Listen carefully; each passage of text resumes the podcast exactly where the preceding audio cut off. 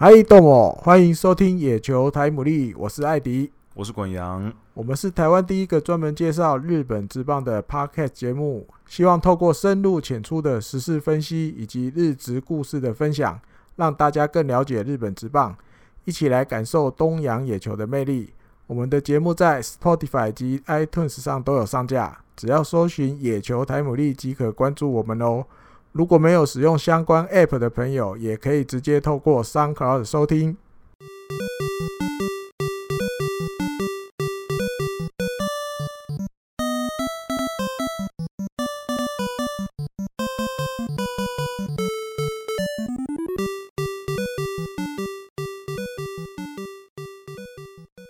好，欢迎大家收听第四十集的野球台姆利。嗯、呃，今天一开始呢，我想我想说，我们之前都会把那种一些什么节目宣传的讯息啊，什么摆在节目最后面啊。可是可是，我想说，会不会？我想说，会不会大家其实听到后面的时候，他就直直接把节目关掉了？哦，就是 那个那个那个内容一结束的时候就就按了，要对对对对对对。所以我在前面讲一下，就是、呃，希望大家可以多多订阅我们的频道，在。无论你在哪个平台上面听，比如说 Spotify，或者是在 Apple 的 Podcast 平台上面，或者是呃台湾的一些平台，比如说 SoundOn 之类的，啊，你都可以帮我们按一下订阅。然后呢，有一个很重大的事情要宣布给大家，就是我们开放大家抖内啊哈，对对，然后我会把那个抖内的连接放在我们节目的讯息栏上面。嗯、那基本上呢，金额。最少的话，因为平台的需要求，所以最少是六十块啊哈，就是一杯冰美式的价钱。嗯，那最多的话，呃，我们是没有限制最多啦，可是相信大家应该也不会太大额吧。就太大额的话，我们我们收下来也会 有点觉得有点手手手足无措这样子。嗯，那就希望可以大家多多支持我们，然后让我们可以多去添购一些我们的录音设备，然后稳定我们的录音的品质，然后支持我们继续做内容，继续做下去。那当然，如果没有人懂那的话，我们还是会继续做啦。对对对对对对，所以只是呃不无小补，我们可以，因为我们之前比如说我们去采访一些。呃，来宾啊什么的，我们都会去租录音室，嗯嗯嗯，所以这也是算是也贴补一些我们的花费这样子，没错没错。然后之后，嗯、呃之后，因为我们录录制开始，去年底开始。然后一直到后来，其实我一直很想要做一些线下的活动，啊、可是刚好就进入今年之后开始就 疫情的关系，啊、所以不太适合。嗯，可是现在就是疫情稍微比较稳定一点，然后日本职棒也开打了嘛，嗯嗯嗯，所以我在想说之后应该也会办一些线下的活动。嗯，那我目前有想到，我还没有跟艾迪哥讨论过，艾迪哥也也是第一次，第一次听到，对对对对，就 是我应该我有在想说可能。在十九，可能在九月多的时候，我可能会想要再办一个线下的呃模拟选秀的活动啊。我们之前有办过，哦、就是之前野球 news 的时候，那时候艾迪哥也还在的时候，我们有办过一个模拟选秀活动。嗯、那那个活动那次办完之后，我个人是觉得蛮有趣的。嗯哼，虽然是比较哈扣一点呐，因为你必须要去做选秀的功课，嗯，你才可以参与。可是我觉得。那次活动好像来了二十几个人，嗯，因为来聊天也 OK 啊，对不对？对对，来聊天也 OK。然后那个时候我们是找十二球团，然后看你要报名参加哪个球团，然后你就可以来选秀。对对对。那那次选那次模拟选秀的活动，我觉得还蛮好，效果蛮好的。虽然说人数没有到爆多，可是二十几个人，大家也是玩的蛮尽兴的。然后我们也尽量就是。搞得好像是真的在选秀一样，还蛮像的啊、哦。对，那今年今年我希望可以再更精益求精一点，所以我有就是秘密在执行一些任务，要就是秘密执行任务。对，就是希望可以让这个活动看起来更厉害一点。啊、所以呃，还在我还在想具体要怎么办，然后怎么什么时间。那如果有时间出来的话，嗯、我会再跟大家讲。那也希望大家可以多多支持。如果可能没有在关注选秀也没关系，就当做来聊天，在旁观也可以。嗯，嗯，就是当围观的群众也不错。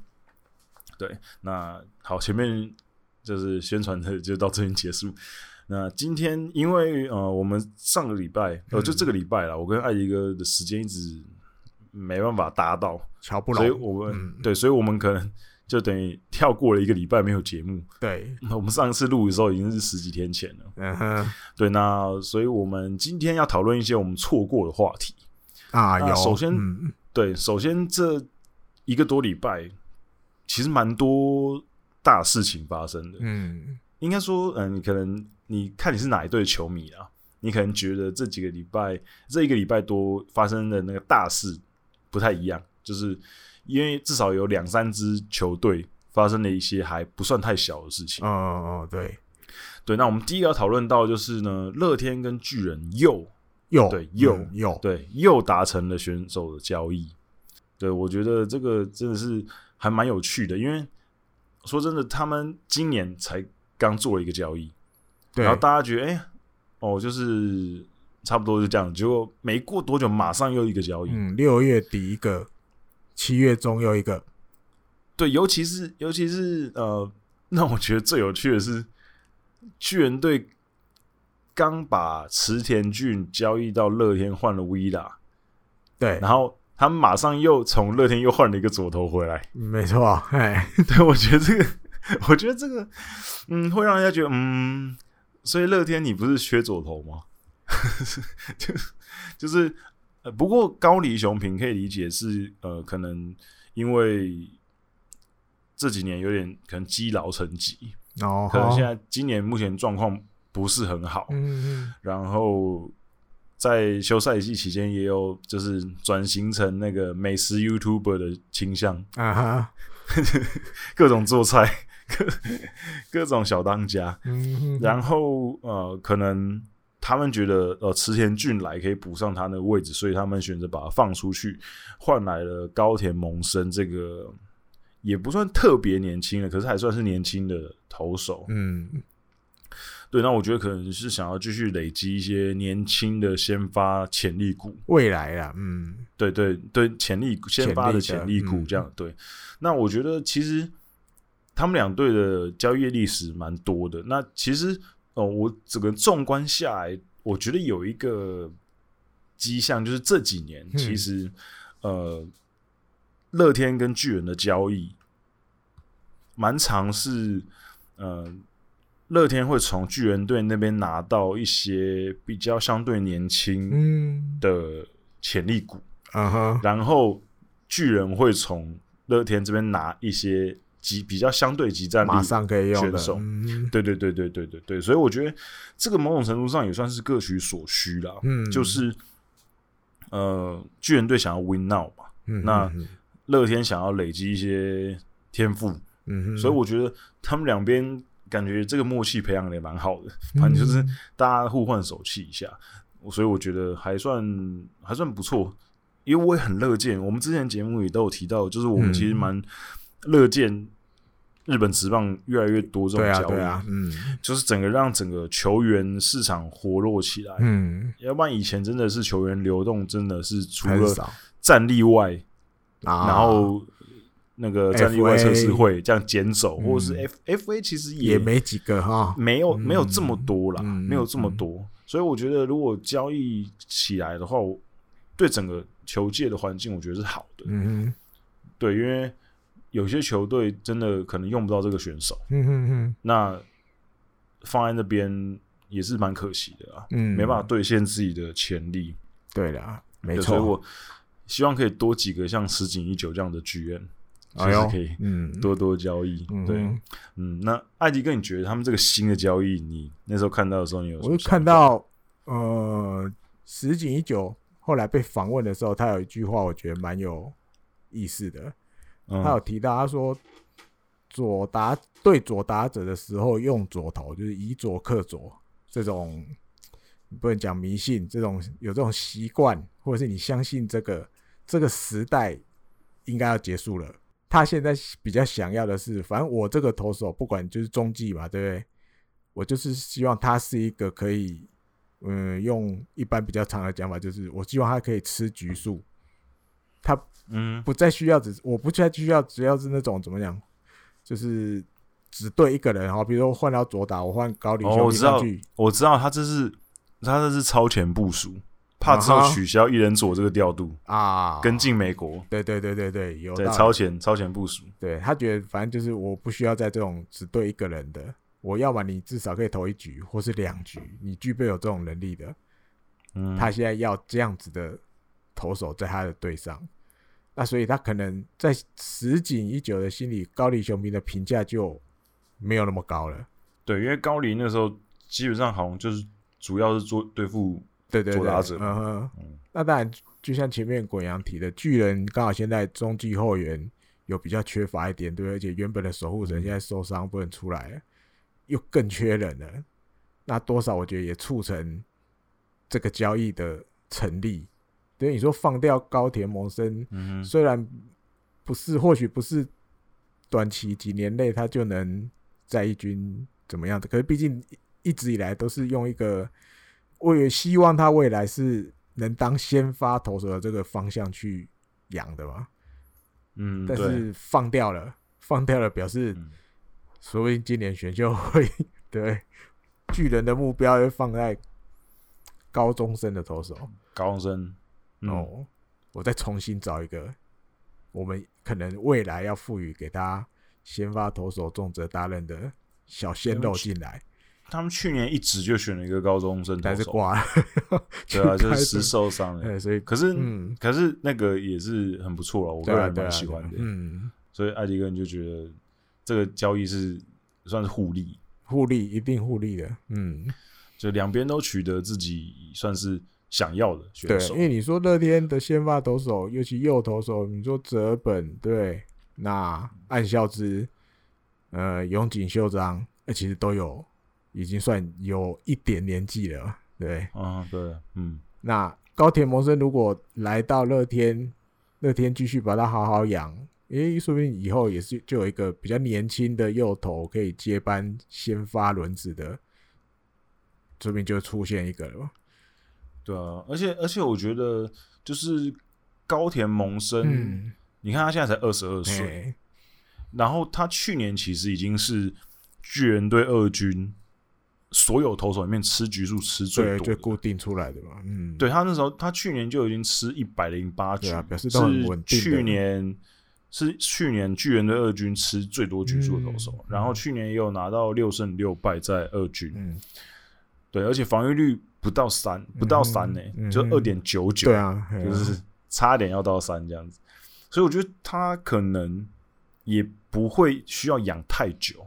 哦，就可能你再给他一年，或者是甚至可能更可能更快一点，我甚至觉得可能今年球季 maybe 就觉得看到他出来找机会让他上来了，对对对，因为说真的，现在呃乐天的先发投手状况也没到非常好嘛，因为你看暗笑之。对，状况不是不是这么好。对对，然后呃，折本回来也是没有这么稳定，有时候强，有时候会又爆掉。最近两个礼拜好像都不好。对，那所以整体来说，呃，我觉得应该可能会有机会用到它。嗯，对，所以我觉得也不一定会要等到未来。对，说不定今年就可以用到。对，所以我觉得嗯，这个交易我个人是觉得蛮好的。那不知道乐天的球迷是怎么想？嗯。但乐天的球迷可能会觉得，呃，你把一个过去两三年在队伍当中就是任劳任怨的一个中继牛棚投手这样交易走，好像很可惜。可是我觉得，呃，可说的比较现实一点的，嗯，就是中继投手说真的，真的是消耗品。嗯哼，就中继投手真的是相对于先发来说，嗯，价值是没有这么高的。嗯，说真的，因为。中继投手相对来讲比较好找到取代的人哦，可是先发比较难嘛，嗯，对吧？你如果真的要补强你的中继，说真的，说难听一点，你就每年选秀会呃五六指名选几个社会人的，他们来顶个一年或两年，我觉得应该是 OK 的概念，对不对？对啊，就是跟罗德一样啊，对啊，所以我觉得说真的，嗯，这个交易对两边来讲都好了，嗯哼，对我个人觉得。还不错，因为高田萌生那时候选秀的时候，我就还蛮喜欢这个选手。嗯、我觉得他应该如果顺利的、好好的养成的话，先发轮值就是绝对没问题的，嗯对吧？嗯嗯，好，那我们第二个主题也是要讲跟投手有关的，就是呃，西武队的洋将尼鲁呢，嗯，他追平了我们台湾的东方特快车郭泰源前辈的连胜纪录。嗯，在西武的西武对在西武的。的外外籍投手，对的连胜纪录。嗯。那大家都知道我们的郭总，嗯。那时候在现役时期的时候，在西武队是基本上说，你现在如果去问一些比较呃资深的西武球迷的话，嗯。你问他们西武史上最强的杨助人是谁，应该十个里面有七个八个会提到郭泰源。投手的话，嗯，投手了，嗯，对，那打者的话可能会有卡布雷拉，或迪斯多兰之类的。对对对对对。可是投手投手的话，基本上没有，有没有没有什么竞争对手，应该就是郭泰源。因为我我我印象最深刻的是，嗯。就是因为我的年纪是没有跟到嗯哼，郭总投球的年纪啊，嗯因为他退役的时候，最后一年是一九九七年嘛，哼啊。一，九九七一九九七年我那时候才也才国小，我那时候还没有正式可以看棒球，嗯哼，对，所以我也没有跟到他全盛时期。可是后来看一些呃投球的影片，跟一些 OB 选手对他的评价，嗯哼，尤其是洛河博满对他那个评价，嗯，我有看到一个影片是呃洛河博满他们跟有力杰他们在讨论说，呃，你觉得哪些投手很强很强什么之类的，嗯然后他们就先聊到了野猫英雄。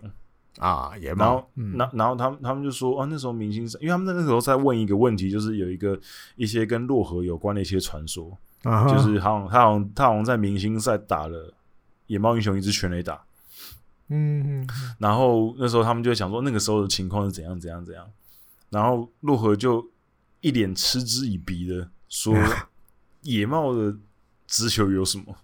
算什么？跟屁一样对，跟屁一样，对吧？然后旁边有力杰就说，哇，这个大概只有你敢这样讲。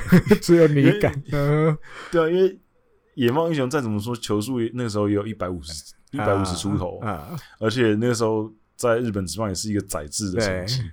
但大概只有你如何不满敢说他的直球跟个屁一样，不怎么样呀，对对。然后，然后他那时候他后来讲完这个话之后，他马上又补充说，他觉得郭泰源那个直球才是真的厉害，啊哈，因为他因为呃郭总是有点像是四分之三嗯投球，嗯。他的投球姿势四分之三，他就觉得他那个投球姿势那个出手角度很刁钻，嗯，然后那个球感觉是就是很顺，就这样嘣进来了。嗯。他觉得那应该是他碰过最难打的，嗯，就他觉得他虽然说我后来去查了，特别查了那个资料，哈。他查了一些对战的资料，其实洛河对郭泰源的打击率并不低，哦，嗯。然后而且而且郭郭总其实整个生涯被打击率也不低。嗯就也没有没有没有到低，没有低到非常夸张的地步啦。嗯。可是就是跟他对决过了很多打者，都觉得他的球非常难打。嗯。对，那我觉得这个，我觉得被洛河博满说的话，我觉得对我来说啦，这应该是很大的称赞，因为洛河博满大家知道他是一个很自负的人，嗯嗯嗯。可以从他口中说出说这个人的直球强到连我都有点打不到，啊啊那就是一件应该我觉得是一件蛮了不起的事情。嗯嗯。对，因为洛河博满大家知道他的成绩在历史上的定位是很高的嘛，对，对对，所以我觉得被他这样讲，我觉得是蛮厉害的，算有面子，然后被他这样有讲，有面子。嗯，嗯哼而且郭总还算是，因为那天呃上个礼拜上上礼拜有一个听众朋友他私讯我，啊哈，就因为我们上一集有提到那个十八号的背号嗯是王牌的背号，很少给外国人穿，嗯哼可是郭总就有穿过十八号。嗯那可是其实呃，十八号这个球衣，并不是每一队都把它当做王牌的背号，嗯，就是有一些球队其实王牌背号是其他的。嗯。因为说真的，王牌背号这个东西，其实就是起源，当然就是有某一个很强的人，啊，他穿过了一个背号，嗯然后很强，强的跟鬼一样，然后之后就变成一个王牌的背号，嗯嗯，所以你也要看那个球队以前是不是有人穿过十八号很强啊。那事实上，呃，那个那个朋友就问我说，呃，因为我说很少给外国人穿嘛，然后他说他记得郭泰源有穿，嗯，然后这郭总确实是有穿过，可是其实西武队来讲的话，嗯，郭总穿十八号那个时候。十八号这个球衣对西武队来讲还没有王牌的那个意义在，就是真正赋予西武队十八号王牌背号的人是松坂大辅。嗯哼，就是松坂穿了之后，也就是一九九八年，嗯，就是郭总退休隔一年，马上那个号码就传给了松坂大辅。嗯嗯嗯，因为说因为郭总是一九九七年退休的，一九九八年松坂进来。然后从松坂穿了十八号之后，在联盟当中大展神威之后，这个背号才变成西武队的王牌背号。嗯哼，所以在松坂大辅穿之前，其实他没有这么王牌背号的意义啊哈。对对对对对，嗯，我只是借机也把我跟那个朋友讲的东西再讲一次啊哈，就是跟大家就是分享一下哦。对对，因为其实呃，每个球队有每个球队不同的传统啊。嗯嗯、那十八号球衣之所以会是王牌背号，这个它有一个故事背景啊。嗯嗯。之后如果有机会的话，可以跟跟他大家讲这个故事有点长。嗯。可是还是要看球队，有些球队就不一样。像爱一个火腿队的王牌背号就不是十八号吧？不是啊，对啊，就不是十八号。应该讲从达比修之后就变十一号啦。对，就是会有一个代表性的人物嘛。啊，在以前二十一吧，对，稀奇性广的时候，嗯，对，就是会有一个比较有点像是一个传承的感觉啊。对，给大家的日本直棒多了。嗯，对，日本直棒就是一个传承这个感觉，所以还是要看那个球队的历史，然后你才知道他哪个背号可能是他们传统的王牌的背号这样子。嗯嗯嗯。那我其实我很好奇，耶，就是。艾迪哥算是有经历过有郭泰源投球的时候看过，那你那个时候觉得他？哎、欸，你那时候是有看国际赛吧？他代表中华队比赛的时候，他去西武也有看过、啊，西武有都有都有。小时候就看他打国际赛啊。啊，后来他去西武，你你，你那时候对他的投球的印象是什么？那时候因为国小国中嘛，反正就是觉得他出来就是、嗯、就是中华队会赢，对，或者是因为。他到日本职棒之后，因为那个时候转播也没那么容易看，顶多就像我们之前分享，我跑去学校、国中学校对面的那个商店，跟着老板在那边看，但是他也不见得都会遇到郭泰源出来投，不然我记得以前是租录影带，哦，比赛录影带，录影带，对，就那个录影带出租店以前有时候会有，然后就租回来看。我我们的听众里面说不定就有有一些年年轻的朋友，年年轻的朋友没有不知道录音带录录影带是什么东西，还有分大的小的，对哦，对对，我要录录影带就是 VHS，对，嗯。对，录影带就是一个黑黑的长方形的东西，对，阿姨强很大一个，对对对，就开始觉得就是他的球就像鬼阳刚讲，因为他比较四分之三，那个球就像就是这样咻就进去了。修就进去，很像在射飞镖的感觉，有一点，哈哈哈，对啊，对。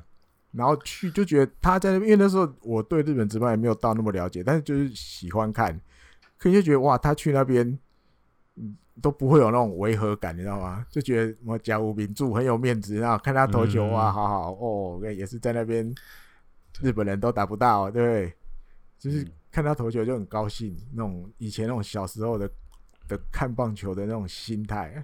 就觉得看到投球又那个时候爽，嗯，那个时候还是就是很很有那种很国足的感觉，对对对，很单纯这种。因为我后来看一些就是历史的影片，我就觉得哦，郭泰源瘦瘦的嘛，对，瘦瘦，然后就是这样子一只瘦瘦的，然后这样在投手球上面，然后可是投出去的球很快，而且球质感觉很重，嗯嗯，然后。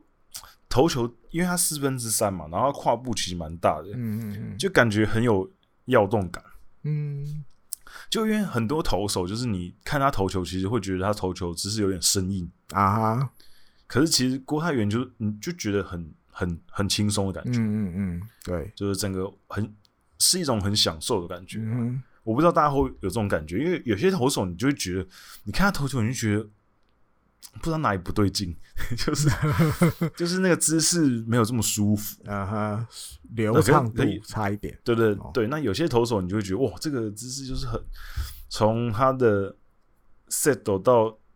投出去，然后到最后的摆腿回来，真的就是一气呵成这样子。嗯，你就觉得哦舒服，对，就就就就就舒服而已。那好，我们讲完郭总之后，我们要回到追平他记录的尼鲁。嗯，那尼鲁其实自从来日本职棒之后，他就是很中规中矩。哎，对，其他的优质先发率是蛮高的。艾迪哥就是前是有查资料。因为因为在玩那个游戏，你知道吗？Fantasy game 对，刚刚忘记讲了，大家可以去玩那个日职 Fantasy。我们现在可以，我们到时候我也会把那个链接放在我们的节目下面，你可以透过这个游戏去每天更了解比赛的内容，然后更了解认识更多选手。像我相信很多朋友玩那个游戏才认识到什么。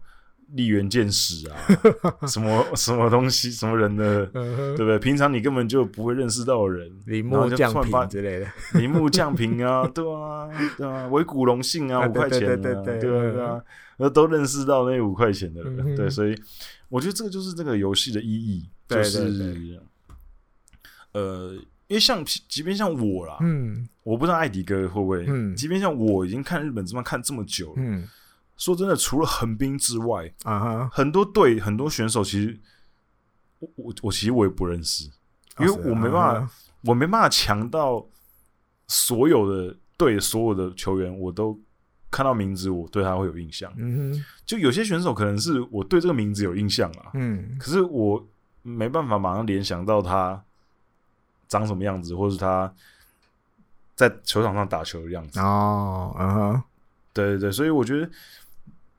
玩这个游戏，你就会自然去哦，去查一些选手的资料，然后去关注他的表现，嗯哼，你就会更认识一些选手。所以我觉得这个游戏是算是蛮好的，而且我们有持续在优化这个游戏，对对对，希望大家可以玩的更尽兴，然后玩的更符合、更有游戏性啊，嗯，对啊，对对对。好，到广告时间结束，好，我们继续再拉回来。尼鲁，嗯，尼鲁，尼鲁，对，尼鲁。那尼鲁其实他追平了郭泰元的记录，可是他跟郭泰元两个算是不太相同类型的投手。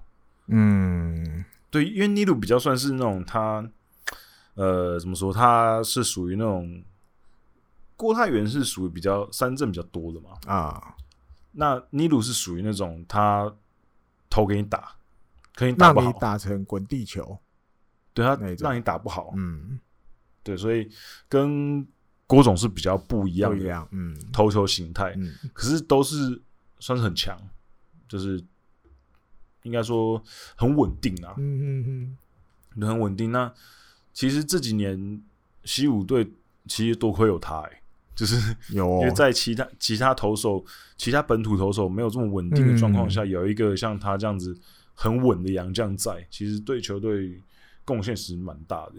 对，还能稳住那个先发投手。帮你顶住一卡，这样。对，要不然如果没有他的话，没有他，可能没办法连续两年哦联盟优胜。对，对吧？所以我觉得，嗯，怎么说？他追平这个记录其实蛮难的，因为你知道西武队，对，在西武队这个队伍上面，呃。有时候也实际，有时候感谢他队友啦，因为他有几次差点要输了，可是队友把他打打回来，打回来的。嗯，对对，因为西武这队伍，那大家打知道打击很强嘛，嗯、所以也其实相辅相成啊。嗯哼，这个球队因为他的关系稳住蛮多，那他也因为这个球队的打击，所以让他到目前为止还没有吞下败吞下败绩这样子。对，但是记录记录对吧？讲一下，嗯。好，十三连胜，但还不是最多的。外国人最多的记连胜记录是十四，他还差一场。可是本登哈库，还有一个 Michaelas，以前的巨人的，嗯，他们两个那很近，就差一胜了，嘿，只差一胜，都对，没有很远，不是太以前。感觉应该有一点机会，可是嗯，可是最近西武队的打击有时候呃稍微熄火，对，今天被玩疯，对对，被总是夺回玩疯，总是不得了强，嗯，不得了，真是，对，我觉得今年呢，嗯，哎，这样好像又扯开话题了，我想想，今今年的西武队的打击感觉没有像前两年那么威压感了，啊，对。没有像前两年那种感觉，落后个四五分，你感觉啊没关系啊，反正等下一局就追回来的那种感觉。嗯嗯嗯嗯嗯，对，所以我觉得可能还在摸索阶段吧，或者是是不是真的少了秋山翔五差那么多？我觉得有啦，应该还是有关系。第一棒的嗯重要性还是蛮大的。对，嗯对，因为秋山去年很长，就是一开始第一局就来一个先头打者全垒打。嗯，要不然就是就上垒了。对啊，所以我觉得我们前面几集的时候还就是讲说那个新的洋将是不是能够取代他，就看起来应该是没办法。后来又啊，呃、目前看起来是撞墙了，因为、嗯、因为他后来我们那时候觉得他很不错的是原因是因为他的挥棒感觉呃没有像。这么像洋将的感觉，嗯，就是他对变化球什么的应对比较不会这么急躁，嗯、可是后来进入球季之后，感觉还是有点急，慢慢也像被抓到了，嗯，对，像今天呃，最后今天被罗德队完封最后一个打席满垒，嗯哼，他就就被三振，三振，嗯，就最后被一个高高角度的直球三振掉，嗯啊，所以你就会想说啊，如果这个时候。秋山翔武还在的话，会不会就可以把分数追回来一点？去美国打安打了，对。然后我们家直之哥也打全垒打，我、哎、反方向的，对啊，反方向的很猛哎、欸。欧塔尼也有安打，欧塔尼，对，五之一，五之一，第一个打西安打，哎、后面四个打席都没。不过慢慢来，慢慢来，他们那边也才就是在刚开始在热身而已。对，好，那我们下一个稍微聊一些比较稍微八卦的东西。八卦这个哦，对，就是看到都傻。阪神队的王牌投手西永辉，嗯，被周刊文春嗯爆料说，在防疫期间呢有不伦的事情发生。嗯哼，就是对自己的太太不忠，对，外遇，外遇。对，那那时候他爆出来之后。他就出来道歉嘛，嗯，那出来道歉之后，大家好像因为我看了一下日本那边的，就是讨论，我发觉好像也没有太去，就是指责他什么东西，嗯哼，因为因为说真的，我觉得就是不伦这件事情啊，嗯，呃，应该怎么说？呃，对日本人来讲，嗯。不是什么特别的事情。哦，嗯哼，对，就是他们当然有时候就是网络上乡民什么会稍微嘴一下这些公众人物不伦，嗯哼，可是说真的啦，说真的，对日本人来讲，呃，外遇应该是蛮常发生的事情，嗯哼，因为他们就比较压抑嘛，所以他们还至少在。我那时候在日本的时候，我跟我一些日本朋友聊天，他们都觉得这件事情其实是很正常的事情。嗯哼，也不是说很正常啊，应该不能说很正常，应该说 发生了你不会觉得很奇怪，就是很大几率会发生的事情。啊哈，对，因为我那时候在日本打工的时候，我的那个。我在一个乌龙面店打工，嗯哼，我们的店长跟我们里面一个服务生，就两个都是中年人，嗯，嗯，就两个都四十几岁这样子，嗯哼，两个都有家室啊，可是两个上班超暧昧哦，对吧？就直接在我面前大搞暧昧这样，嗯哼，还会互相吃醋，我就觉得你们两个都在搞什么，嗯哼，对吧？所以就是我觉得他们可能也觉得，呃，这件事情。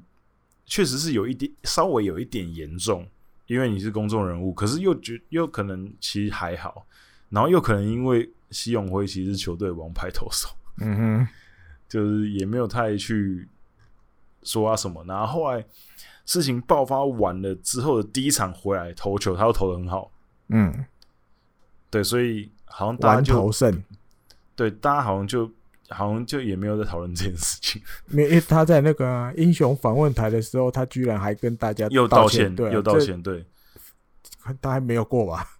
日本职棒史上应该没有人，比如他，他承认他不伦之后，直直接又主动讲这件事情，对对对对对对对，应该可能没有。因为之前我印象中好像有爆出相相关事情的人都不太会自己出面再主动讲这件事情。就像果阳前面讲，是私事没有错，而且以西永辉这个 case 照报道里面看，西永辉的太太已经原谅他了，他也跟太太承认，然后谢罪过了，太太也原谅了。那可能在某一些日本那边的看法上，就觉得。你太太都原谅你了嘛，对不对？那自然就不会再去硬要把你帕个安诺把你打成怎么样，把你说成怎么样，就比较不会了啦。嗯嗯，因为毕竟最直接关系人都已经原谅了，都已经原谅了。嗯，只是他自己又主动在英雄访问台又再提一次，这真的少见到不行。就大家好像也不好意思再继续骂他。嗯，其实还有一还是有一些啦，就是整个过程，因为因为你现在。看到这种八卦，就想要看到底周刊文春怎么写，你知道吗？我就想办法去找了。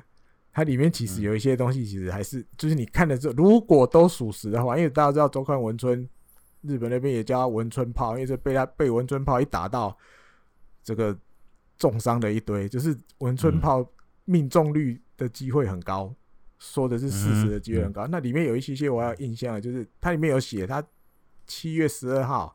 周刊文春就已经先打电话给西永辉，嗯，跟他说，说他们要报出对对对，有这些事情。那一开始他说，比如啊，五月三号的时候，你跟这个 Echo 上 A 子，嗯，在三重县有有会面，对不对？有约会。他说没有，没有这件事。这样，嗯、然后说，嗯，但是，哎、欸，你们有在那个 Instagram 上面有这个那叫什么？也有点像传讯息，对对对对，这样传讯互传讯息这样这些事情，他说：“嗯，我没有收到这些讯息诶，我没有收过。”然后后来就只是又在又在不承认，对对，一开始是不承认的，西永辉是不承认，然后就啵啵啵就把电话挂了。但是记者还没有，记者不死心，他就改传 mail 传到他的手机，传到西永辉的手机，那里面就有提，就是说比如我们希望对你有个采访啊什么什么的这样。只是一开始西永辉就不理。当做没看到，啊记者就继续传，他就稍微再写的详细一点，又把这个 A 子小姐的名字写出来给徐永辉看，嗯，然后徐永辉就有吓到，就哎、欸、这样，然后就就回了，就说好，我会再跟你联络，嗯，然后之后哎、欸、没有再联络，没有没有自己再跟记者联络，然后里面就写就过了一个小时，过了一个小时之后。西永辉的经纪公司那边就有一个代表主动跟文春的记者联络了，联络，对对对。那但文春就跟跟这个代表稍微就有有一些采访什么的。那但后面就是只是说家，呃，西永辉已经都跟家人道歉过了，老婆也原谅了，这样子，反正就这样。嗯，里面报道大家提这样。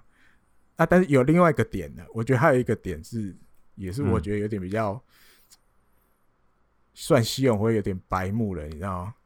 因为他那个时候就是刚刚国阳店面标题，他是在防疫期间呢，你知道吗？嗯嗯。防疫期间，大家其实就是要怎么讲？不要不要出游这样。对，他周刊文春里面写的是，他五月三号的时候先去打了高尔夫，嗯，然后呢就叫了这个 A 子小姐到那个三重县的一一个。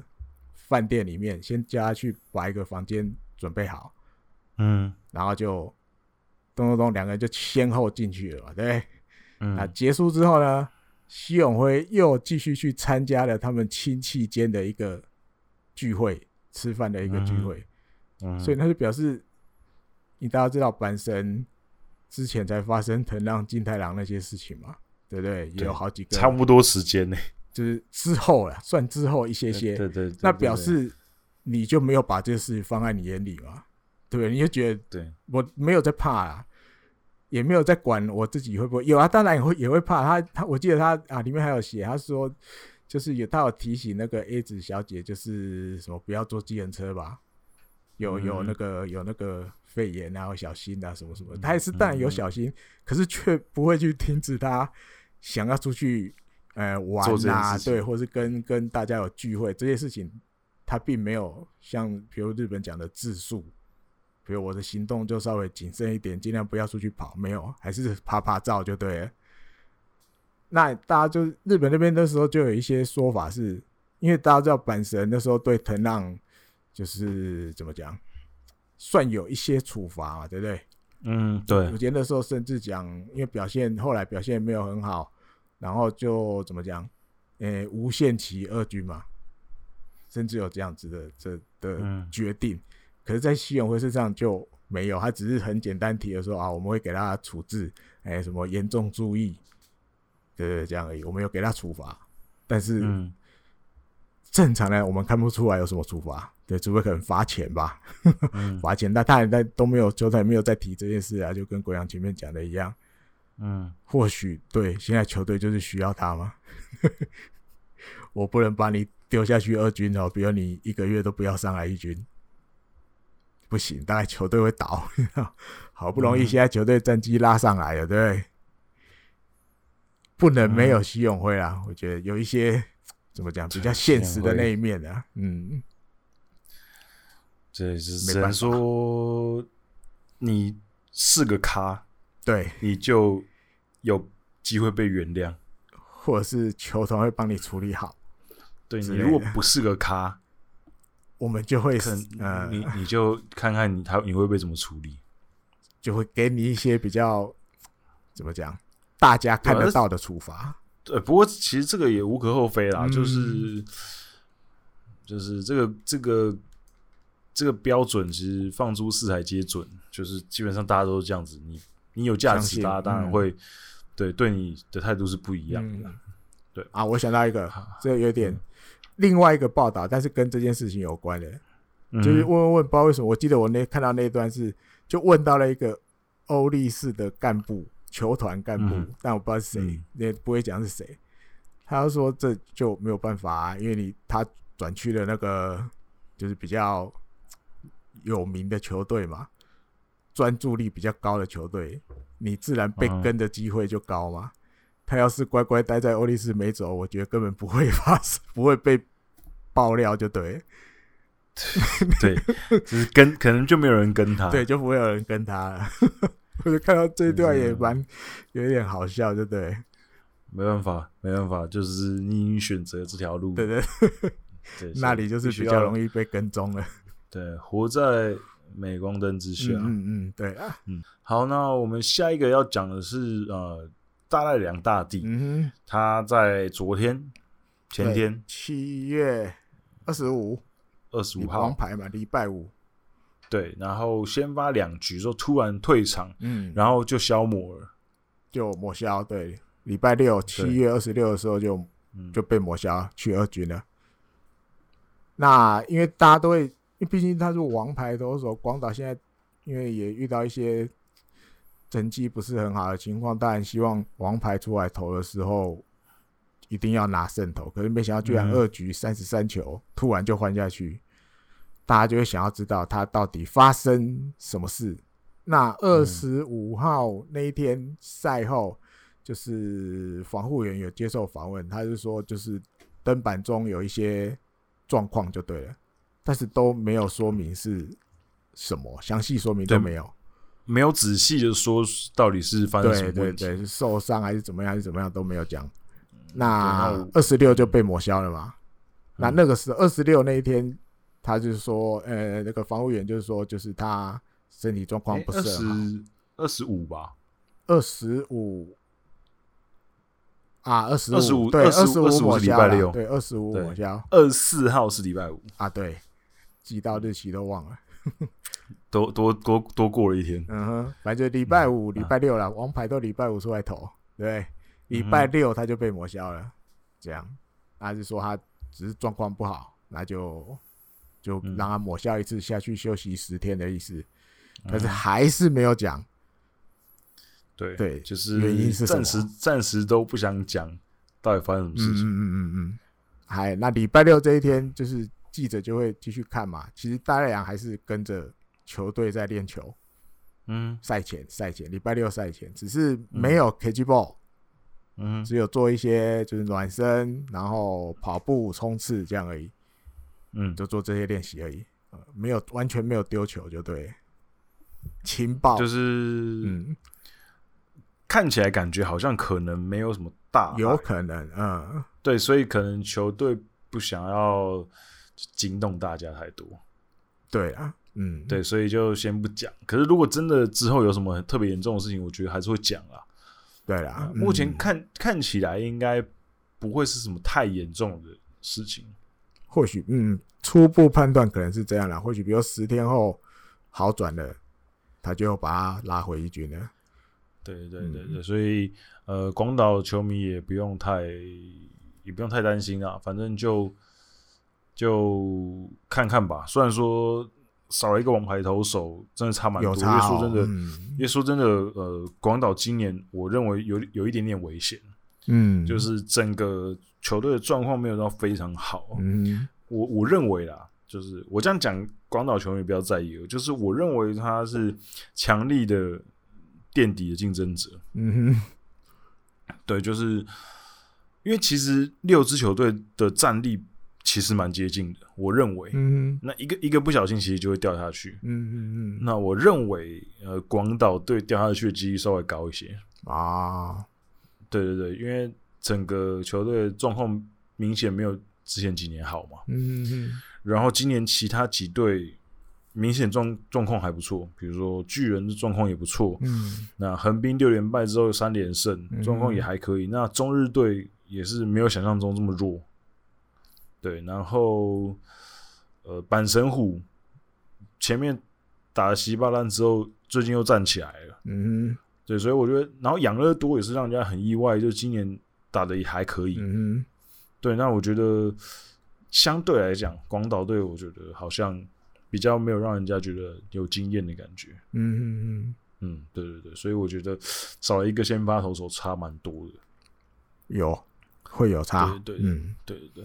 好，那讲完讲完广岛之后，我们马上接下来要讲刚刚刚第三题的时候有提到的队伍就是阪神虎，嗯，阪神虎呢，他们终于迎来了，就是他们，我原本我原本是想要说就是。引颈期盼，引颈期盼啊！哈，可是我，可是我后来想一想，真的有大家都引颈期盼吗？哦，会不会有些人？嗯、会不会有些人其实还好，已经不期不待，对不对？对啊，我在想说，会不会有人其实还好？嗯哼，可是我觉得应该大部分的阪神迷都会希望他回来吧？应该，因为我看到，嗯、因为我看到有些阪神迷其实。也是骂他骂的蛮难听的哦，就比如说希望他被交易掉啊什么之类。可是我觉得，因为我还算是我不是阪神球迷嘛，因为我是横滨球迷，当然。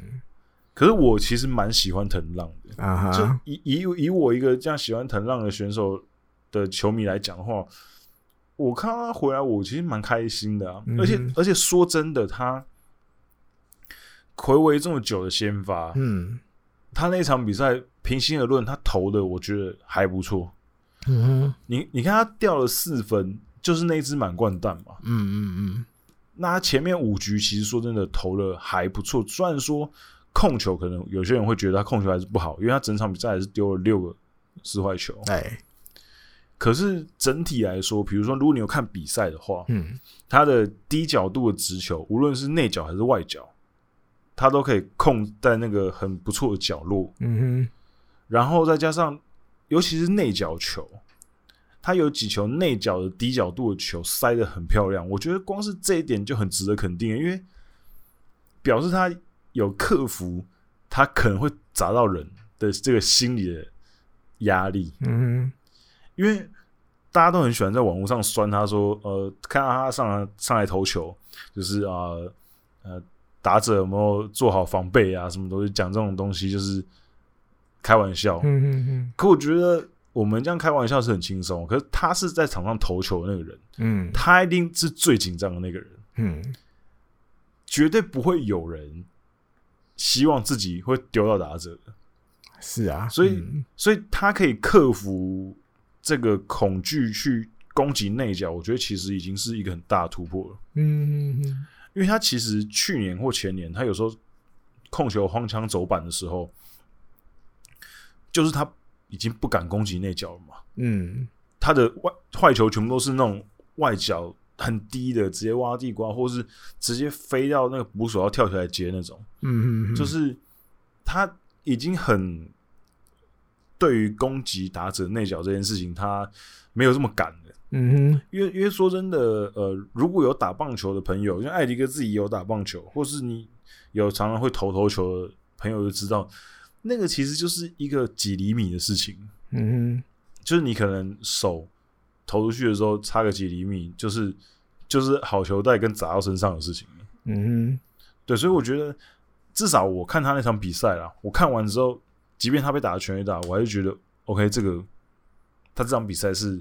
OK 的，嗯，那后来事实证明，呃，监督实业监督也是觉得这个内容其实是 OK 的，嗯、因为他马上就说三十号还会再让他先发一次，嗯哼，对，然后他也有说内容其实并没有太差，他还会再得到一次机会这样子，嗯哼，对，所以我觉得，呃，我不知道大家是怎么看呐、啊，可是我个人是觉得他已经有在。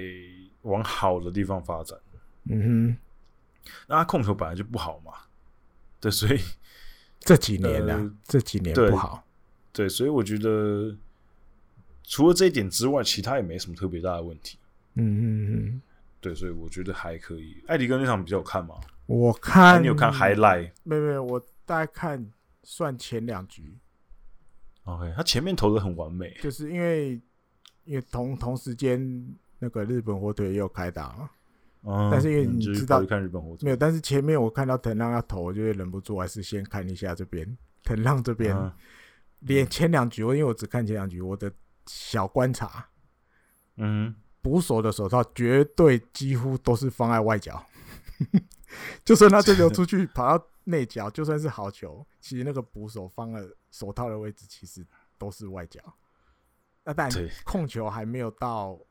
完完全全恢复，但是因为我觉得打棒球就是这样啦，你你知道我现在哪里还有不足，但是我又要上场的时候，我们要用什么方法去，就是把尽量把我自己的缺点不要害到我自己。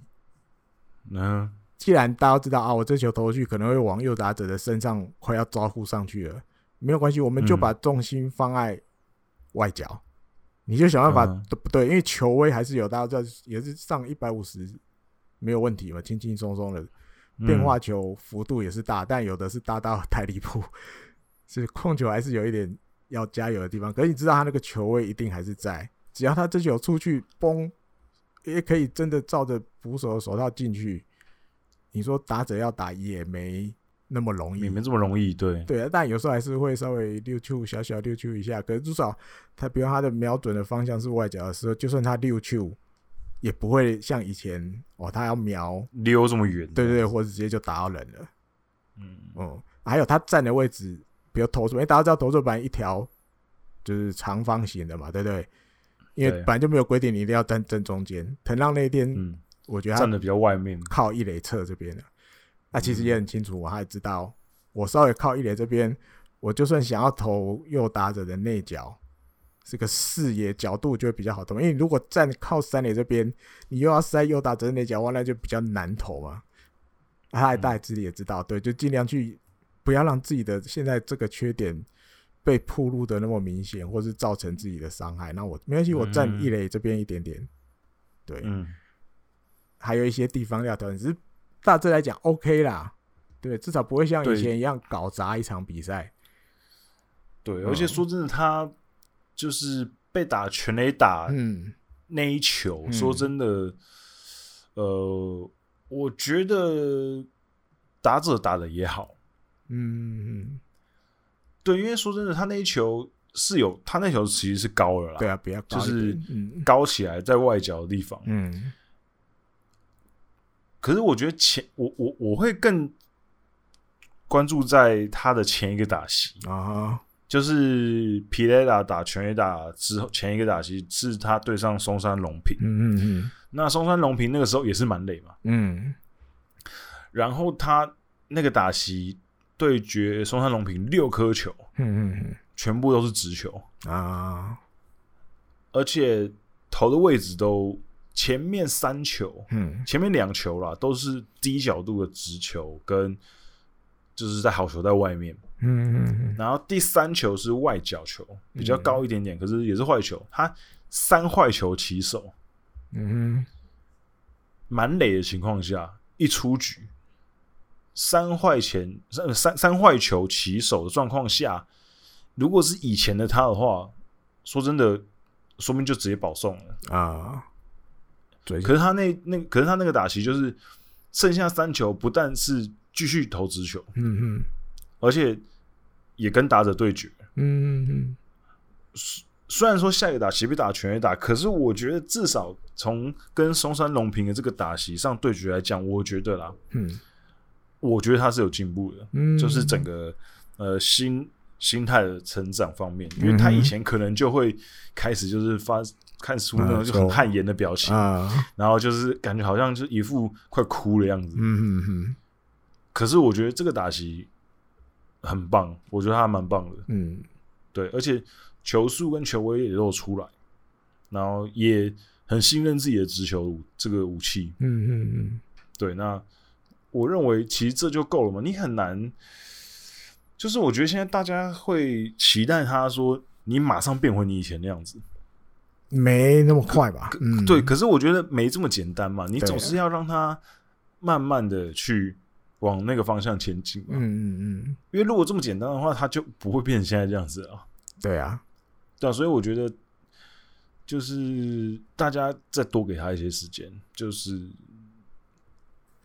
应该，我觉得正常的球迷都会看得出来他的价值。嗯，像有些球迷就会说什么啊，应该把他交易掉啊，什么就或者贴钱啊，交易一个有长打的选手什么的。可是我觉得。你如果你看得懂棒球的话，你应该都看得出来，藤浪是一个很有价值的投手。没有那么容易放手。嗯，对，就是他身上的天赋是有王牌的天赋。嗯，这个天赋很难取代的，就是你很难去把它交易掉。嗯哼，对，而且说真的，你真的要交易的话，相不相信日本职棒至少五四五支球队有兴趣？有吧，应该有。只是拿不拿得出，对啊，拿不拿出相对应的，对啊，对，就是它价值其实是很高的，嗯，所以它不是一个就是好像大家都不想要的人的投手，嗯，嗯，绝对不是那种等级，他现在等级还是很高的，嗯，不到过街老鼠了，对吧？人人喊打，没有到那么惨，对，对对，所以我觉得大家。多给他一些时间吧。嗯、这场比赛我看得出来，他已经有成长很多了。嗯，对。好，那下一个主题也是要讲一个，就是以曾经的速球派的严重了这个这个问题。对对，就是田泽纯一，他在上礼拜的时候，他加盟了 BC 独立联盟的奇遇热火熊队。嗯嗯。那这件事情出来之后呢，很多人就开始会讨论说。到底田泽条款这个东西的存在是为了什么？嗯，因为当初田泽在社会人的时候，他那时候在新日石油吧？对，新日本石油。嗯，对，新日本石油。那他那个时候就是基本上，如果他参加选秀的话，有没有？应该说，如果有球队要选他的话，嗯，他一定是第一指名的，一定。对，他那也一定是第一次，嗯，可是他在选秀前之后就说，我要去美国职棒，你们不要选我。嗯哼，那因为在日本社会人是不需要递交申请书的，嗯，因为高中跟大学是必须要递交申请书，就是你报名了选秀，对，他们才可以选你。对，对，那社会人不用，社会人就是你打满两年嘛。打完两年，打满三年，大学两年，高中然后高中三年，对，就是你高中毕业了去社会人，你要在社会人待三年，嗯，然后大学生待两年，对，然后你就会自动成为选秀候补，对，对你就不需要提交申请书，都不用，然后球，然后球队就可以选你，嗯，对，那所以田泽那一年其实他状况就是他已经自动成为选秀候补嘛，对，然后呢，他在选前说不要选我，我要去大联盟，所以没有人敢选他，嗯哼，然后他就去了美国。那去了美国之后呢，日本球界觉得哦，这个不行，会伤害到我们的未来的一些选手的，我们选手的获得。他怕大家都跑啊，嗯，对对对，所以他们后来就制定了一个田泽条款，就是说，如果呢你拒绝了日本职棒的的指名，嗯，那你跟其他的球队签约了，嗯哼。就跟海外的球队签约的话，嗯哼，那你如果是高中生的话，你回来日本之后，嗯，你如果当初出去是高中生，嗯哼，你回来之后呢，你三要做三年的球监，对，就你不能不能跟日本职棒球队签约，嗯哼，那如果你是社会人或大学出去的话，你回来要做两年球监，所以前者的 case 就是他要做两年球监，他最快也要到二零二二年。才可以跟日本职棒球球队签约，但那时候他已经 也差不多要退了吧，三六了吧？对对对，所以然后就很多人在讨论说，那因为这个条款是在田泽出去了之后才定的，对，等于他等于他出去的时候，他是并没有违反这个规定的，因为这规定是因他而生，等于他是被追溯，他是被追溯这个责、哦、责任的，嗯哼。然后，所以就是很多，其实那那那那个礼拜出来，就是他这个签约的新闻的时候，其实很多呃日本的专栏作家或者是一些新闻，其实都在抨击这个明显已经很过时的一个条款。嗯哼，因为说真的，日本现在这个状况跟整个棒球圈的氛围已经过了那个。会极力想要阻挡选手去美国职棒的那个时期了。嗯哼，因为以前真的有很长一段时期是会极力的阻止选手做这件事情。嗯，因为他们不希望选手一直往外跑，或是有些好的苗子什么就直接被美国中央拿走。嗯嗯嗯，所以他们之前就有那个君子的协议嘛，就是你不要挖我的学生选手。嗯。其实现在也还有啦，所以现在的日本高中生也没办法直接去，嗯，对，没办法直接去，对，所以之前我们在小学那一集也有提到嘛，嗯，就是小学就是因为这样，所以他也不太看日本的高中生了，嗯，因为，因为反正也没办法签，没办法签，对，没办法签，对，那所以可是很多人就会觉得，其实现在这个田泽的 case 已经是十二年前的事情，对啊，对，所以。现在那个时候，其实就已经慢慢的开始有一些人，就好像表示对去美国之棒很有兴趣，嗯，只是就没有像现在这么多了，就是每年都有两三个人说要去，嗯哼，对。可是你看到现在这几年，你看每一年都随便都有两三个人说我要去，我要去，我要去美国职棒，嗯哼，对。所以整个时代在改变嘛，那再加上。日本对于美国职棒的接受度也越来越高，对啊，然后也越来越多日本的选手在那边表现还不错，哦，对。那整个国家的棒球的氛围其实已经没有这么排斥，说我们一定要阻止这些选手去美国职棒。嗯，对，所以那这个十二年前这么过时的规定，那现在这样子的话。能不能有一些网改变、网开一面之类的？要就是，嗯，怎么说？嗯，已经有一个这样子的例子了，那我们可不可以就不要有第二个？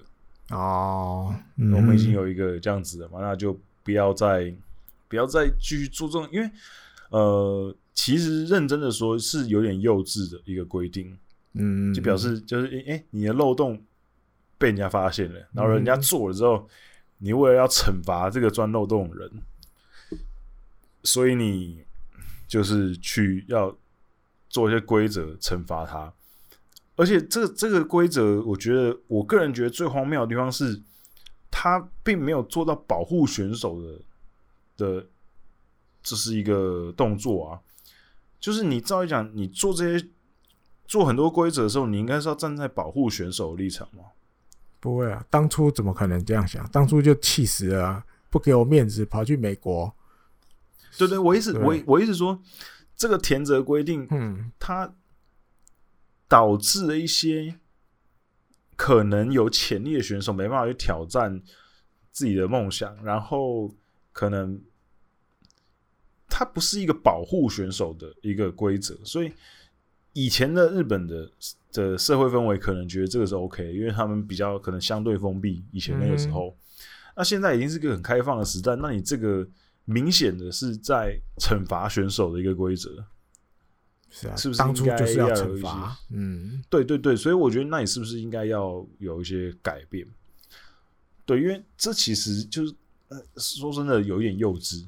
是啊，就像小学生那样啊，对，对，是有点幼稚的。那所以我觉得，呃，希望可以有一些转圜的余地啊。嗯、对，那我觉得，呃，现在整个呃。这个风向其实是比较偏向田泽那边的，嗯哼，就大家觉得你搞什么啊？为什么要为什么要这样子？哎，为对，就是，嗯，那你刚刚要说什么？因为我讲，其实不止滚阳讲的田泽条款本来就是一个现在看起来已经很瞎的东西了，还有另外一个也很瞎。嗯、就算好，他现在网开一面，OK 啊，反正我们。欢迎这个海龟派，对不对？尤其又是在大联盟有时机的田泽。OK，我把这个拿掉，那田泽可以去打日本职棒了。滚阳知道会怎么办吗？他要怎么加入日本职棒？参加选秀？对啊，他还要参加选秀，因为规定就是这样。你还没有在日本职棒打过球的选手，你要来打日本职棒，你还要参，就是在选秀里会选秀会里有人选你。你就像一个新人一样，然后再加入日本职棒，就跟当年多田野树人一样嘛。OK，多田野树人只是当年选秀会没有人要选他，所以他就去美国了。嗯，然后那那时候在美国，OK，美国要回来日本了，日本会就选他，他才加入日本职棒。嗯、对啊，如果照日本职棒这个规定，就算没填这条款，田泽还是得在选秀会里面有人选他之后。他才能打日本职棒，这也很瞎、啊。两个很奇怪，两个很怪的。就算拿掉田泽条款，还有一个，还有一个。艾迪哥，艾迪哥，艾迪哥，你是不是偷偷在说中华职棒？哎、欸，你有吗？中华职棒就是旅外的都要参加选秀啊。对啊，这就很奇怪啊。就是因为后来有一些报道也也刚好讲到这个方向去了，他就觉得说，其实不管田泽条款，甚至是这个你要怎么加入。NPB 日本职棒的方法，这其实都已经有一点太旧了。嗯，对，比如以以田泽这种 case 来看，就是以现在的情况来讲，是不是比如说去规定一个哦，如果你在海外的联盟，比如打了一定程度的，比如几年，或者是你留下一些什么成绩的话。你就像一个怎么讲？如果以现在日本职棒来讲，你就像一个洋将一样，任何球队可以自己跟你去接洽，然后谈好了，你就加入日本职棒。我觉得这样子好像比较合理，哎呀比较合理。我觉得参加选秀 都很奇怪，三十四了六，比多田野那时候还老了吧？对，就是很奇怪，就是怎么说，就是很，就是很奇怪，很奇怪，对啊，就是瞎，就是很奇怪的事情。所以就跟就跟日本的选手到美国职棒，对啊，可以竞争新人王一样意思啊。对，就觉得很奇怪，我觉得很奇怪的事情，就是大家都有一些自己很很坚持的地方吧。就比如说美国职棒，他们就是不承认日本职棒的成绩嘛。啊哈，所以所以你去那边当然就是新人。对，那日本这边就是觉得你反正你没有在日本打过，你就是新人嘛。对。就是要从选秀才能进来，对对对，所以我觉得，嗯，这个有很多很很多很多可以讨论的点啊。嗯、对啊，就是，可是我觉得最好的方式就是，呃，你可能要找一个，我们也不也不是说要一昧的，好像要全部开放，随便人家签这样子，嗯，也不是要这样子啊，只是就是说，嗯、你找一个折中的办法嘛，啊，因为因为像有些选手，他真的是可能天赋跟天赋天分真的很高。嗯，那你不要阻止人家飞嘛？是啊，就有没有一个就是一个折中的办法？就当然我我觉得有点难呐、啊。嗯，可是嗯，我相信可以有一个比较好的方式，而不是用处罚的方式。对啊，不是用处罚的。嗯，对对对。那我觉得呃，就看日本之后怎么去改变吧，因为其实他们这几年也做了蛮多改变的啦。那我觉得，嗯，之后慢慢的，应该这些东西都会修正，嗯，对吧、啊？那也希望田泽在 BC League 可以就是好好的打球。嗯、我再补充一下好了，好不好？就是他因为加入了 BC League 这个奇遇五藏之后，开始练球了。对，那记者一定会去访问。就我看到几个比较有趣的问题，就是记者问他。就是因为他应该也很久没有练球了嘛，对不对？那参加球队练习的感觉怎么样？他说，因为他以前也在日本打过，但印象就是，诶，日本的棒球就是整个比如热身啊，练习的时间都会很长。因为但是这今天就是他参加了这个奇遇五藏的练球之后，他觉得，哎呦，好像还蛮跟美国的那边比较相近。没有练的那么长，不像他以前在日本那个时候。因为毕竟他，毕竟他已经离开日本球了十几年了。对对对对对对。那还有一个就是，有问他，哎，那你很久是不是应该很久没有摸日本的球了？对，因为在美国打球都摸大联盟的球嘛。那感觉怎么样？就是这么久再摸到日本的球，他说其实他觉得拿起来有比较潮湿的感觉，然后可能因为美国那边比较干燥。所以握起来不会觉得手好像湿湿的那种感觉，嗯，对。那但他觉得这是一个他接下来要去习惯或者是要想一些对策的地方，嗯，因为毕竟你要回来日本打球了嘛，你还是要来适应。那还有一个这个问题，我觉得蛮蛮有趣的，他是说，因为大家都觉得以前都有多少都听过这种说法，就是好像美国那边的球是比较稍微握起来感觉大一点。还是小一点，我忘了。反正他觉得大小，就是你觉得握日本的球，这个感觉大小感觉怎么样？他说其实大小他觉得没差太多，他觉得是缝线不一样。嗯、他觉得日本的球缝线每一条每一个线每一个线，那个就是握起来都一样，高度啊、宽度啊、线的宽度都一样。他说美国那边的球反而握起来，你一握就会觉得好像缝线。有的高，有的低，嗯，是要讲平管吗？我也不知道，就是那个握起来感觉，日本的球就是比较要中规中矩，那个缝线就是比较工整，对对对，工整都一模一样大的感觉。然后最后问他一个问题，就是你有多久没有握日本的球了？嗯，他说其实没有很久，他说因为每年的那个球季结束啊，自主训练啊，他自主训练还是回日本，对，回日本啊，都跟那个斋藤龙。斋藤龙都会跟他一起练，嗯、所以其实那时候多多少少都有一直都有一直摸日本的球，嗯，嗯，他说你真的要说隔多久？他说大概就一个礼拜没摸而已吧，这样，哦、那才最近，对，就是其实都一直都有在摸啦，嗯哼，嗯，这样，反正就希望这个可以之后可以好好的改进一下，啊、改规则哈，对对对。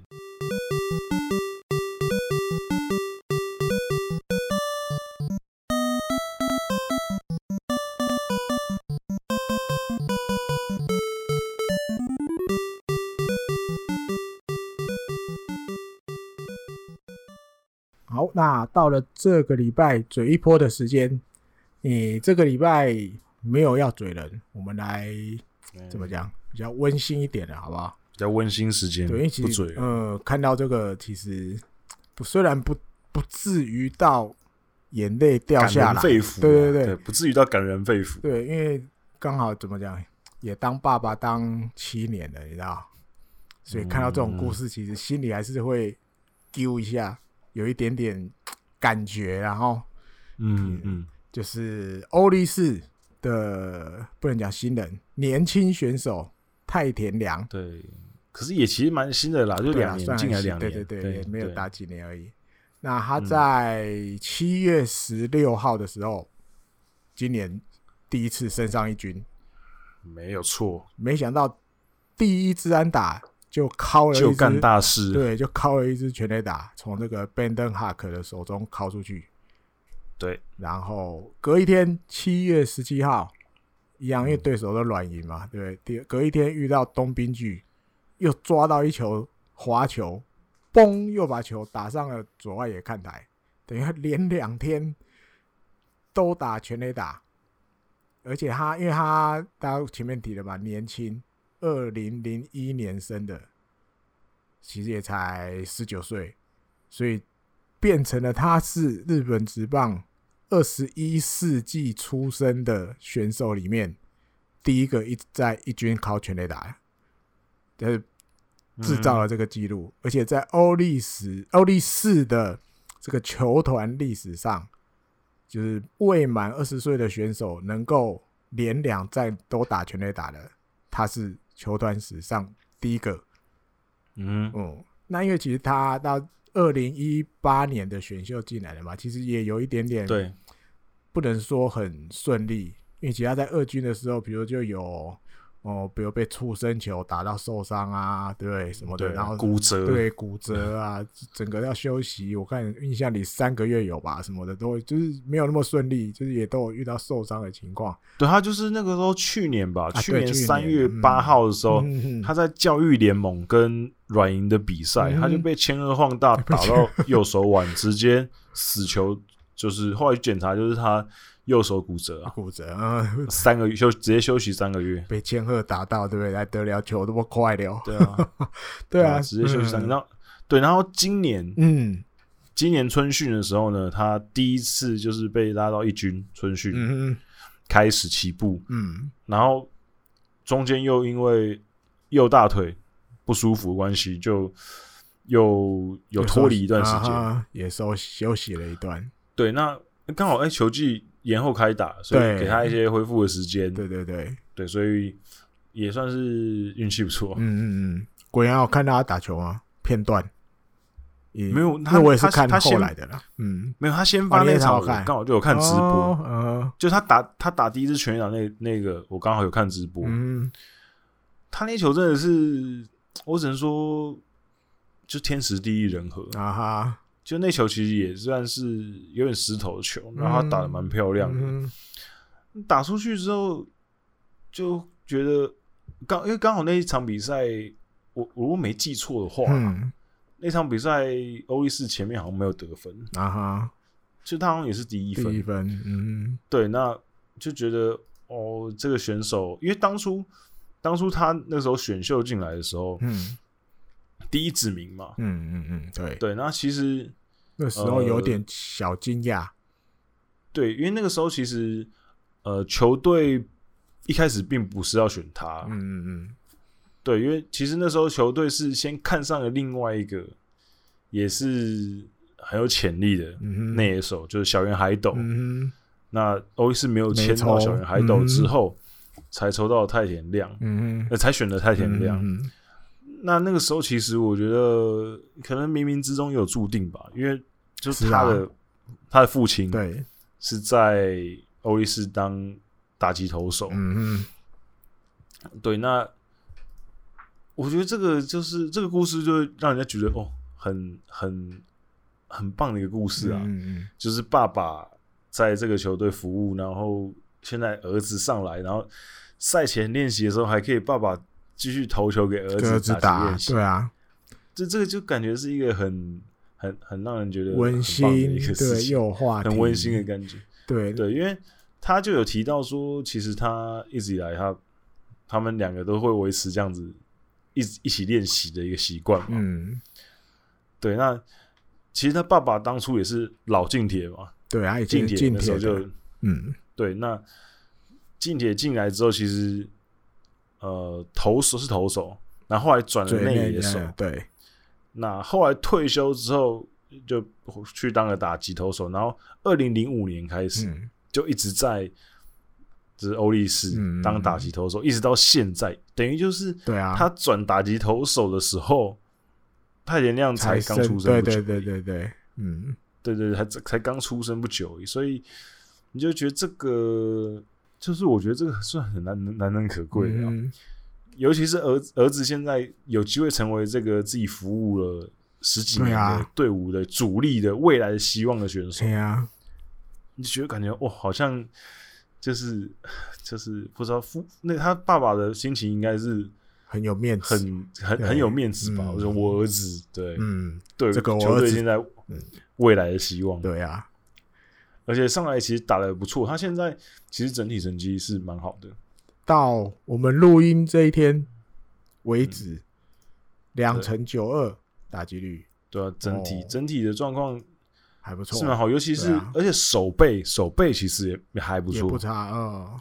对，手背其实还不错，那就是有不输给当初球队原本想要选的那个校园海斗啊。对啊，我觉得完全我还蛮喜欢他挥棒的样子，看得很舒服，对，看得很舒服。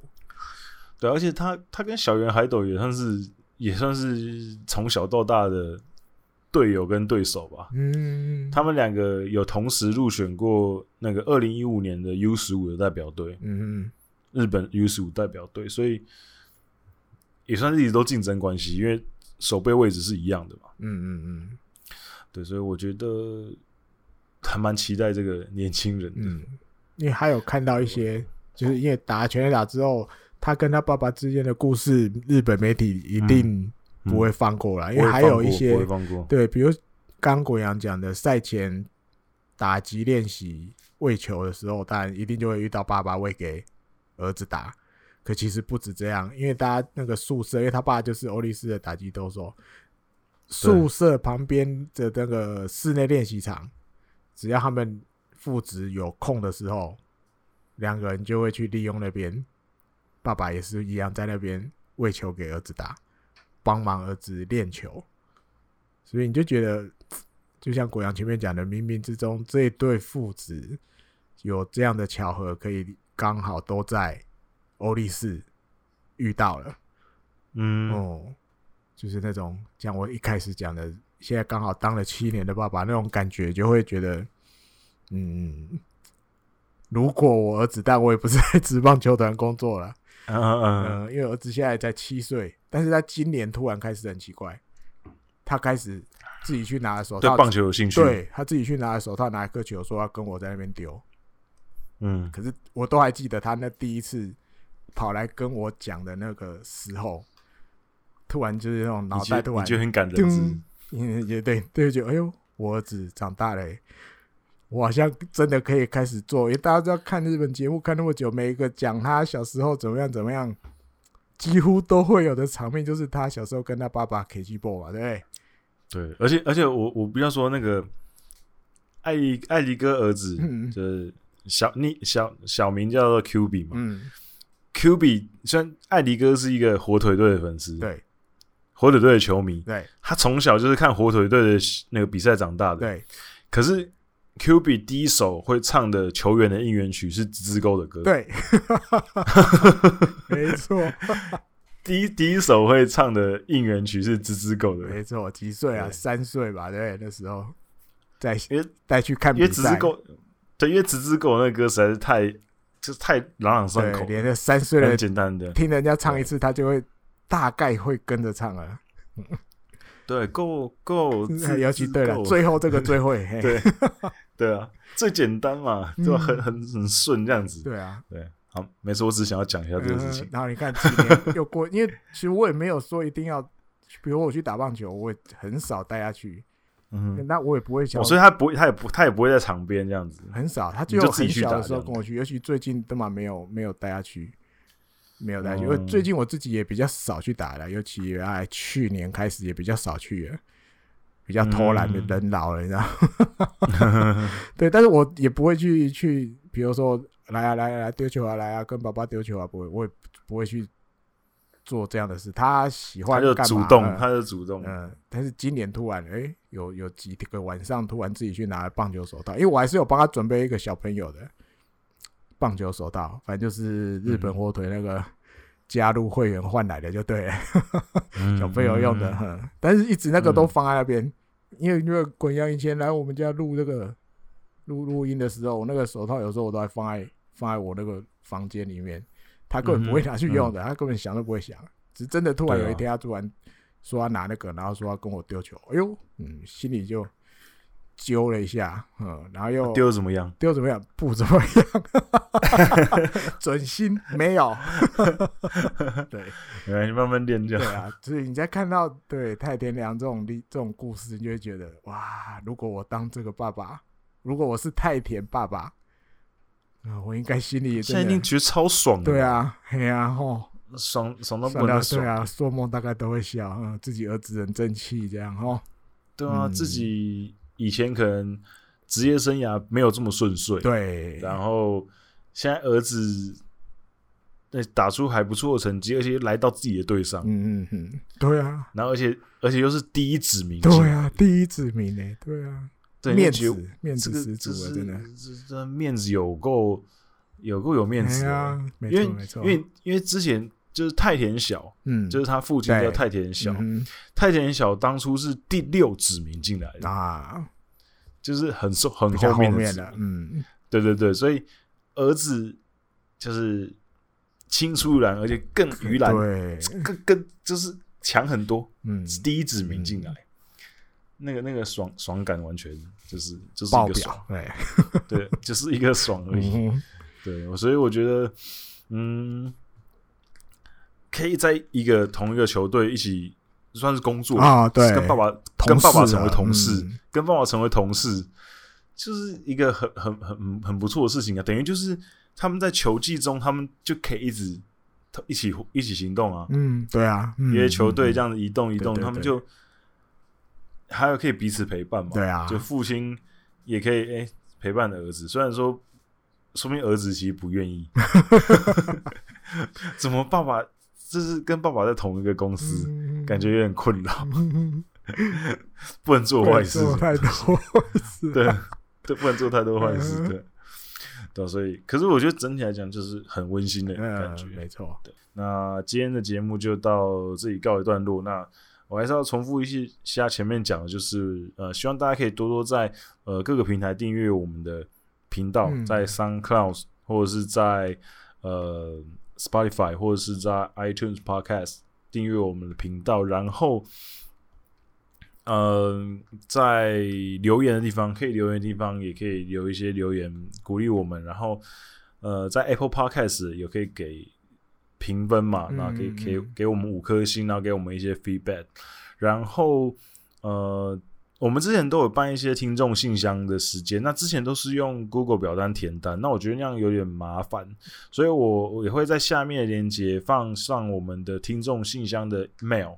以后大家以后大家就直接把你想要问的问题寄在 mail 里面，然后你只要在你的文章的标题上面你就括号，然后观众提问。然后在里面信里面内容呢，写上你的名字，然后你的问题，这样就好了。嗯，那我跟艾迪哥看过那看过那些问题之后，呃，累积到一定的数量，我们就固定会可能一个月或是多久会有一次听众信箱的时间。嗯，那还有就是我们下面有我们的抖内的连接。嗯，如果大家愿意就是支持一下我跟艾迪哥的话，那。无论多少金额，就是因为平台的限制，所以最少是六十块了。嗯、那六十块我们也很开心了。对，那如果你愿意支持我们的话，那欢迎可以给我们一些支持。嗯哼，好，那我们就这个礼拜的节目到这里结束了，拜拜，拜拜。